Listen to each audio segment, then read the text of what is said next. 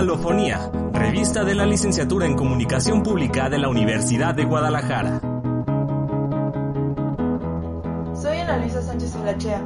Actualmente estoy cursando el quinto semestre de la licenciatura en Comunicación Pública en la Universidad de Guadalajara. Y mi artículo se titula Gobierno electrónico, una nueva manifestación de desigualdad, en el cual analicé el caso de la plataforma IMSS Digital a partir de indicadores de brecha digital sobre los que les voy a contar más adelante. Realicé este artículo en el marco de la materia Teorías de la Comunicación Pública, impartida por el doctor Carlos Vidales durante el calendario 2019A. En esta materia abordamos diversas concepciones sobre lo que es público y de manera personal me llevó a reflexionar sobre la inevitable relación que existe entre gobierno y ciudadanía para acceder a derechos y servicios fundamentales como lo son la salud, la seguridad social, la educación, cultura, entre otros. Además, a partir de una experiencia personal en la que realicé un trámite ante el que tuvo varias complicaciones y no salió como yo esperaba, pues decidí que utilizaría ese tema para mi trabajo final de la materia. Después de conversar sobre ello mucho con algunos profesores, descubrí que lo que quería analizar se llama gobierno electrónico y se refiere a cualquier aplicación, sistema, sitio web o herramienta tecnológica que sea implementada por la administración pública para realizar tareas y servicios eh, relacionados con su función. Y el objetivo de utilizar estas plataformas es que se realicen estas tareas de manera más eficiente, accesible y económica. Como un poquito de contexto, en nuestro país se han fortalecido las estrategias de gobierno electrónico aproximadamente desde el 2000 y ya de manera particular durante el sexenio pasado eh, se implementaron dos políticas federales orientadas a la tecnología, la reforma de telecomunicaciones y la Estrategia Nacional Digital. Por una parte, la reforma eh, ayudó y promovió en el aumento de la conexión a Internet y un mayor acceso a dispositivos electrónicos en zonas urbanas como smartphones y ordenadores, mientras que la estrategia se orientó a la digitalización de procesos de la administración pública, como trámites, información sobre instancias gubernamentales y datos abiertos, lo que conocemos como transparencia. Ahora bien, en un panorama así, donde hay mayor conexión a Internet y mayor presencia gubernamental en línea, hace sentido que una dependencia del tamaño y demanda del IMSS eh, desarrollara una plataforma llamada Escritorio Virtual, que básicamente es un sitio web que ofrece la realización de trámites en línea, como agenda de citas médicas, consulta de número de seguridad social y semanas cotizadas, entre otros. Sin embargo, yo me cuestioné ese escritorio virtual como un ejemplo de las demás plataformas de gobierno electrónico nacionales estaba simplificando las cosas para quienes cuentan con acceso a dispositivos, conexión a Internet, conocimientos de computación, correo electrónico y firma electrónica, todos estos requisitos eh, que se necesitan para utilizar escritorio virtual, mientras que a quienes carecen de alguno de estos requisitos se les complica más la, la realización de trámites.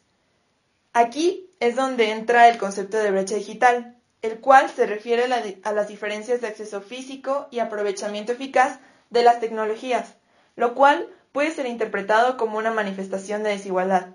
En este sentido, la brecha digital atiende no solo si las personas tienen la posibilidad de conectarse, sino también si cuentan con las habilidades para desempeñarse de manera efectiva en línea. Esa duda se convirtió en el eje central de mi análisis, me llevó a la elección de una propuesta de indicadores de brecha digital del investigador de la Universidad de California, Martin Hilbert, quien ha trabajado estas temáticas con las Naciones Unidas y con la CEPAL. La propuesta de este autor me pareció muy interesante porque plantea que la definición de la brecha digital se tiene que hacer y situar conforme al contexto y la plataforma en cuestión. De manera que los indicadores buscan responder a la siguiente pregunta muy larga y compuesta, pero muy interesante, que es, ¿quién con qué características se conecta a qué y cómo? El quién se refiere a los sujetos que utilizan o son propensos a utilizar las plataformas y pueden ser desde individuos, comunidades, organizaciones e instituciones. ¿Con qué características?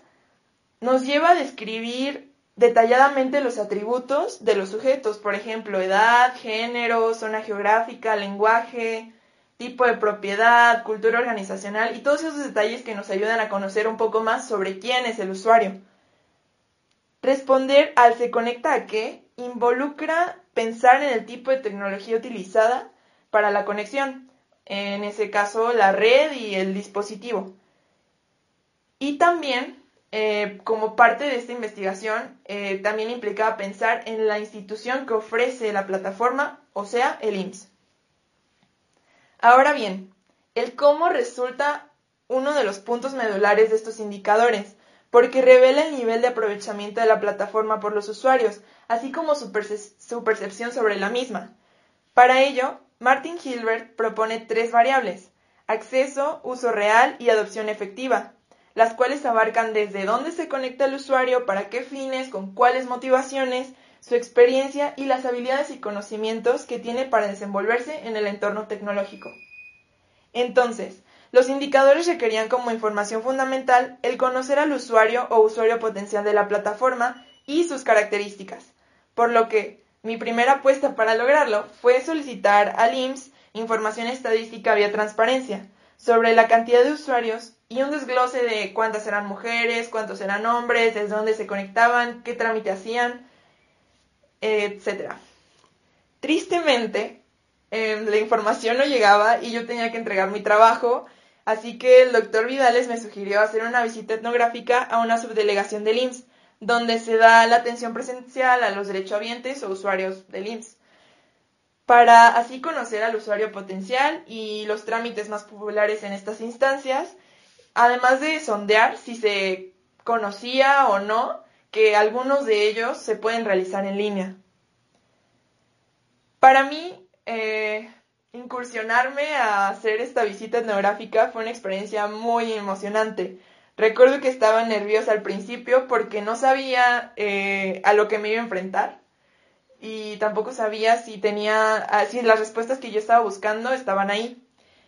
Eh, permanecí casi dos horas en la subdelegación porque para entrar seguí el proceso normal de sacar una ficha en recepción y decir que iba a ser un trámite.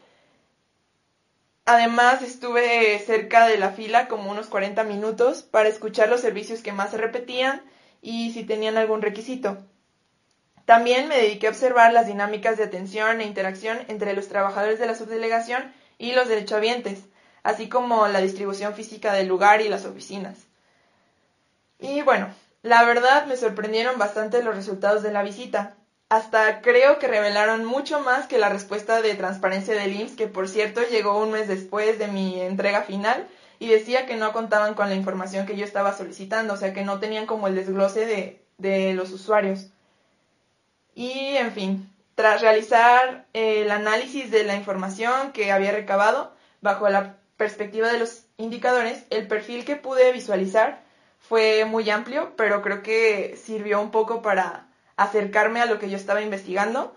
y básicamente consiste en hombres y mujeres mayores de 30 años de niveles socioeconómicos variados y que por lo general acuden en compañía de algún familiar. Estos usuarios suelen desconocer el nombre del trámite que van a realizar y por ello preguntan en recepción, donde les proporcionan una ficha para la ventanilla correspondiente en donde les van a atender. Los trámites más solicitados en la subdelegación son semanas cotizadas, consulta de número de seguridad social y corrección de datos. Sorprendentemente, todos ellos pueden realizarse vía escritorio virtual. Por otra parte, en la visita logré reunir los valiosos y reveladores testimonios de cuatro mujeres que manifestaron conocimiento de la plataforma escritorio virtual, pero que habían enfrentado dificultades para desenvolverse en ella, pues les solicitaba claves y contraseñas que ellas desconocían y que además las pusieron un poco nerviosas. Y debido a esto no lograron realizar el trámite que, estaban, eh, que deseaban y expresaron que prefirieron acudir personalmente a la subdelegación para resolverlo,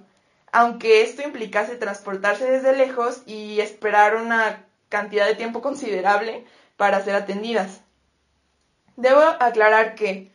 Estos resultados, aunque para mí fueron muy reveladores, son solamente un primer acercamiento que necesita profundizarse y ampliarse. Sin embargo, considero que sí me permitió vislumbrar que existen requisitos no solamente de tipo tecnológico, sino de habilidades y conocimiento que, se requieren para utilizar escritorio virtual y muchas otras plataformas de manera efectiva,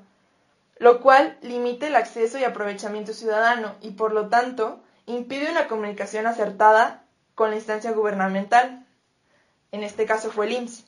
Además, esta investigación me acercó a un tema que me gustaría seguir investigando y que me parece pertinente analizar desde la comunicación pública, y es la relación entre Estado y ciudadanía mediada a través de tecnologías digitales. Ya para cerrar, quiero invitar a que lean este y todos los artículos publicados en Alofonía, para que conozcan un poco de los proyectos y temas que trabajamos, porque se trata de un espacio que permite que nuestros trabajos no solamente se queden en las aulas, sino que puedan llegar a tener mayor resonancia. Y por ello también les animo a estar atentos de las convocatorias de publicación de la revista. Muchas gracias.